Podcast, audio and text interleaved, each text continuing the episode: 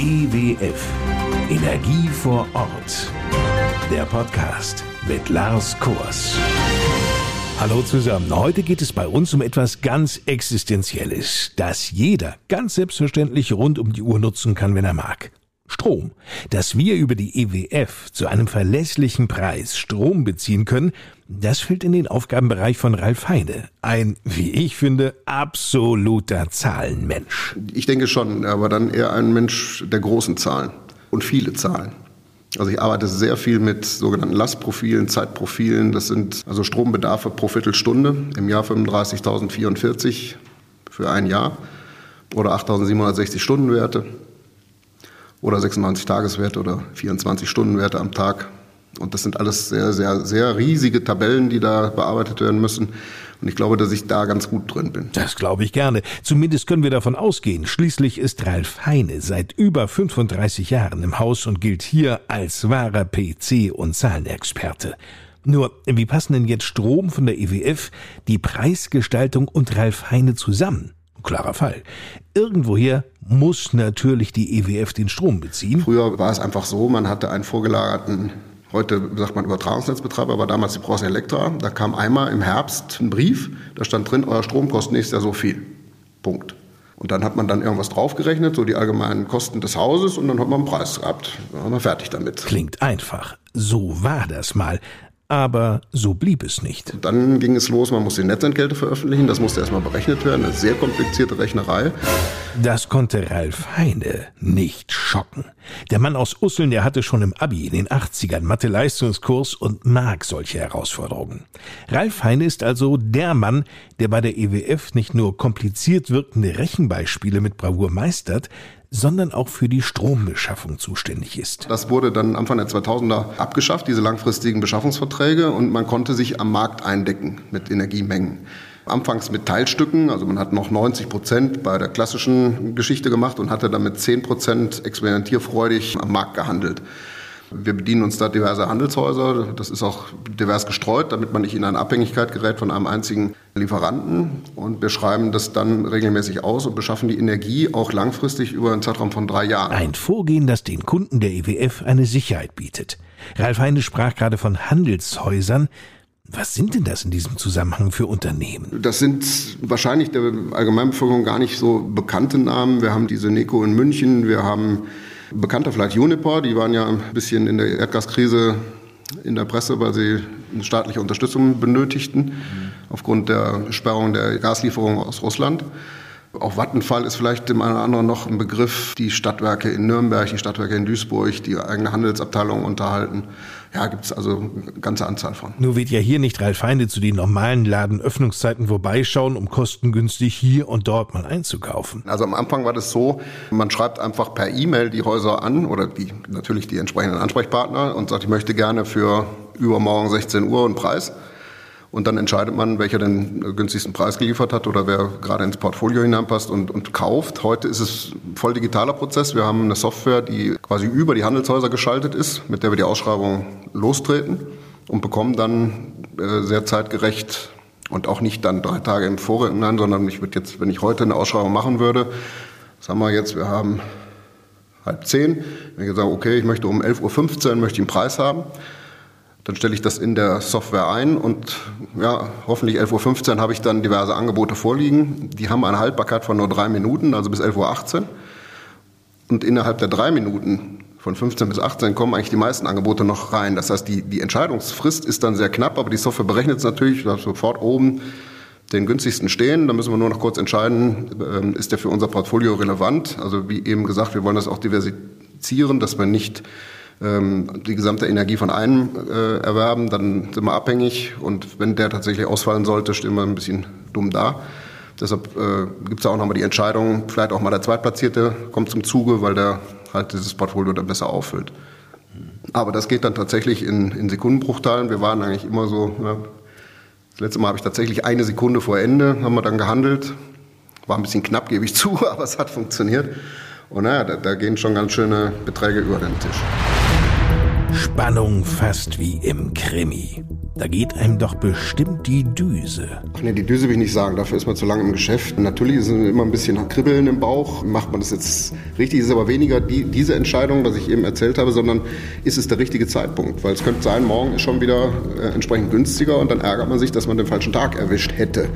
Aber man muss das dann immer langfristig rückwärts sehen und dann gucken, dass man immer die entsprechenden Dellen einigermaßen getroffen hat. Das ist so ähnlich wie ja, ein Börsenhandel mit Aktien. Wo sich jeden Tag aufs Neue die Frage stellt, wo stehen eigentlich die Kurse? Wie entwickeln sich diese? Und vor allem ein Mann wie Ralf Heine, der muss auch in Krisen kühlen Kopf bewahren. Ich weiß damals noch Fukushima, als da die Reaktoren explodiert sind, da hat der Strompreis einen Sprung nach oben gemacht. Das war unglaublich.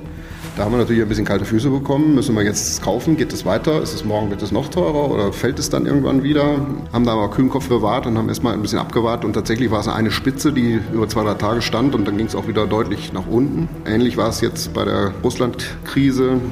Da hat allerdings der Preis ein bisschen länger oben gehalten und da haben wir dann doch mehrere Sitzungen auch mit der Geschäftsführung gehabt und haben dann beschlossen, die Phase, das war letztes Jahr im August, September, komplett auszusetzen, keine Beschaffung zu tätigen, weil wir einfach gesagt haben, das Preisniveau, was da war, ist spekulativ. Also das hat nichts mehr mit dem Markt zu tun. Und im Nachhinein betrachtet haben wir da auch wirklich richtig gelegen. Und das führt dann dazu, dass wir eben nicht dauernd die Preise anpassen müssen, sondern haben eine äh, Kontinuität drin für unsere Kunden und müssen dann nicht dauernd reagieren, weil wir jetzt blöderweise total teuer eingekauft haben. Um einmal eine Vorstellung von der Größenordnung zu bekommen, wie viel Strom hier für die EWF beschafft wird, klärt uns Ralf Heine auf. Also aktuell fahren wir die Einzelteile ungefähr mit 15 Millionen Kilowattstunden. Wenn man in, Relation sieht, ein Haushalt braucht so ungefähr 3000 vielleicht im Jahr, ein Familienhaus. Das sind dann schon Mengen, wo entsprechend viel Geld natürlich auch hintersteckt. Muss also alles wohl überlegt sein und wir haben auch viele mathematische Hilfsmittel drin, die uns die Preisbewertung so ein bisschen erleichtern, wo man halt die entsprechenden Tendenzen auch ablesen kann. Auch das ist ähnlich wie im Aktienhandel. Vielen Kunden ist Ökostrom sehr wichtig, noch dazu, wenn er hier aus der Region kommt, aus Nordhessen. Nur einen separaten, riesigen Ökostromspeicher, den gibt es nicht auf dem EWF-Gelände in Korbach. Das läuft anders. Wir haben ja hier im Landkreis sehr viele Windkraftanlagen, wir haben viel Solar, wir haben äh, Biogasanlagen. Die speisen alle in das Netz der EWF ein. Das hat aber mit dem Vertrieb, also mit dem Handel, was ich betreibe, gar nichts zu tun. Weil die ganzen Anlagen eigentlich alle über das EEG, Erneuerbare Energiengesetz, abgerechnet werden. Das heißt, der Anlagenbetreiber bekommt ein garantiertes Entgelt dafür von unserem Netzbetreiber. Also sagen wir mal, das ist die Abteilung Netz bei uns. Die zahlt ihm das aus. Das Ganze muss man sich vorstellen wie einen großen Teich. Alle schütten in Deutschland in diesen großen Teich ihre Energie rein. Der Windkraftanlagenbetreiber, aber auch das Kohlekraftwerk oder das Gaskraftwerk. Alles geht in einen großen See und unten am See sind lauter kleine Abflüsse, wo man die Energie wieder als Vertrieb kaufen kann. Das heißt, wir, kaufen eigentlich eine virtuelle Energiemenge, die in dem See drin ist, also es ist völlig durchmischt wie Wasser. Und wir können dann entscheiden, äh, von welchem Lieferanten wir das bekommen wollen, wenn es darum geht, Ökostrom zu bekommen dann ist das Geschäft noch einmal anders. Man kauft also eigentlich erstmal den Graustrom aus dem Teich und vergrünt ihn dann mit sogenannten Herkunftsnachweisen. Und die Herkunftsnachweise erhält äh, jeder, der Ökostrom erzeugt. Das sind also zum Beispiel ganz neue Anlagen, die aus dem EEG, äh, in dem EEG nicht mehr wirtschaftlich drin sind, sondern auf genau diese Basis arbeiten. Aber auch sehr viel äh, Zertifikate aus dem Alpenraum oder aus Skandinavien. Wir haben also unseren Grünstrom noch neben den Herkunftsnachweisen ein bisschen gepimpt. Das heißt, da, da gibt es noch eine Regionalkomponente obendrauf. Das heißt, wir investieren für jede Kilowattstunde Grünstrom, die gekauft wird, nochmal hier in regenerative Projekte. Aber warum so kompliziert? Mag sich der ein oder andere jetzt denken. Warum nutzt die EWF nicht einfach selbst erwirtschafteten Strom, anstatt ihn in Handelshäusern einzukaufen? Ja, dafür gibt's natürlich einen klaren Grund, nämlich diesen. Mal angenommen, Sie haben jetzt Ihr Zuhause ein Familienhaus, haben eine Photovoltaikanlage auf dem Dach, haben vielleicht noch ein kleines BHKW im Keller oder einen Batteriespeicher und wollen nach Möglichkeit völlig autark sein von dem Energieversorger. Das funktioniert aber nicht immer. Es gibt halt die Tage, da scheint die Sonne eben nicht und das über einen längeren Zeitraum. Der Batteriespeicher ist irgendwann leer und Sie brauchen trotzdem das Netz, um daraus Strom zu beziehen, sonst geht halt das Licht aus. Und so ähnlich ist es im Großen bei den Energieversorgern. Wir könnten theoretisch, wir haben mittlerweile einen Eigenanteil hier allein von regenerativen Anlagen, der ist äh, deutlich über 50 Prozent im Landkreis oder hier in unserem EWF-Netz.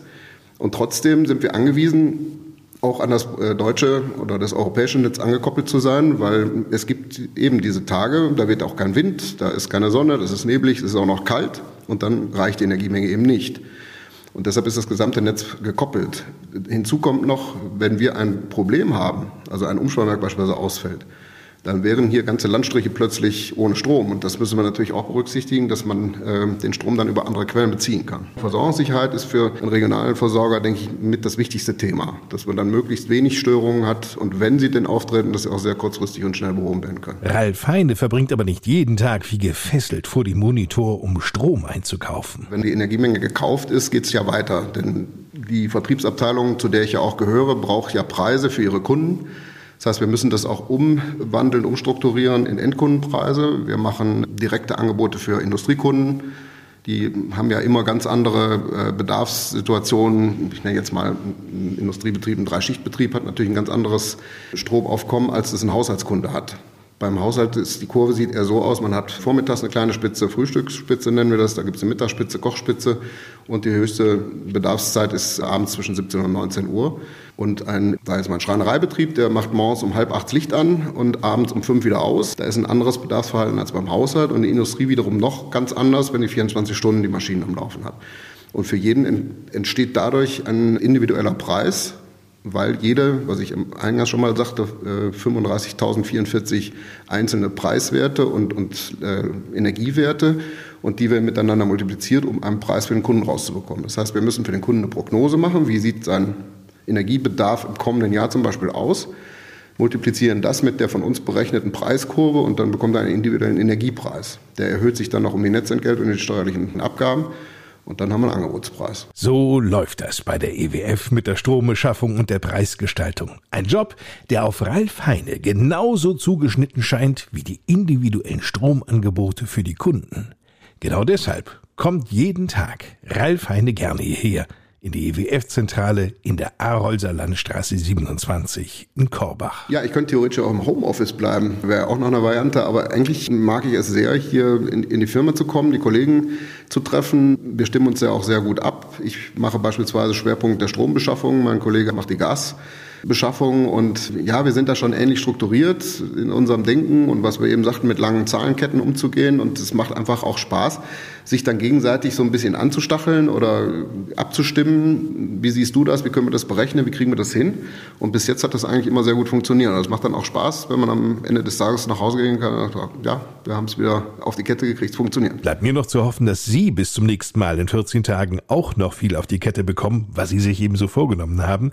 Denn wir sind jetzt am Ende angelangt. Noch ein kleiner Tipp zum Schluss. Abonnieren Sie unseren EWF-Podcast. Das ist kostenlos und hat den großen Vorteil, dass Ihnen Ihre Streaming-Plattform dann die neueste Ausgabe immer sofort anzeigt.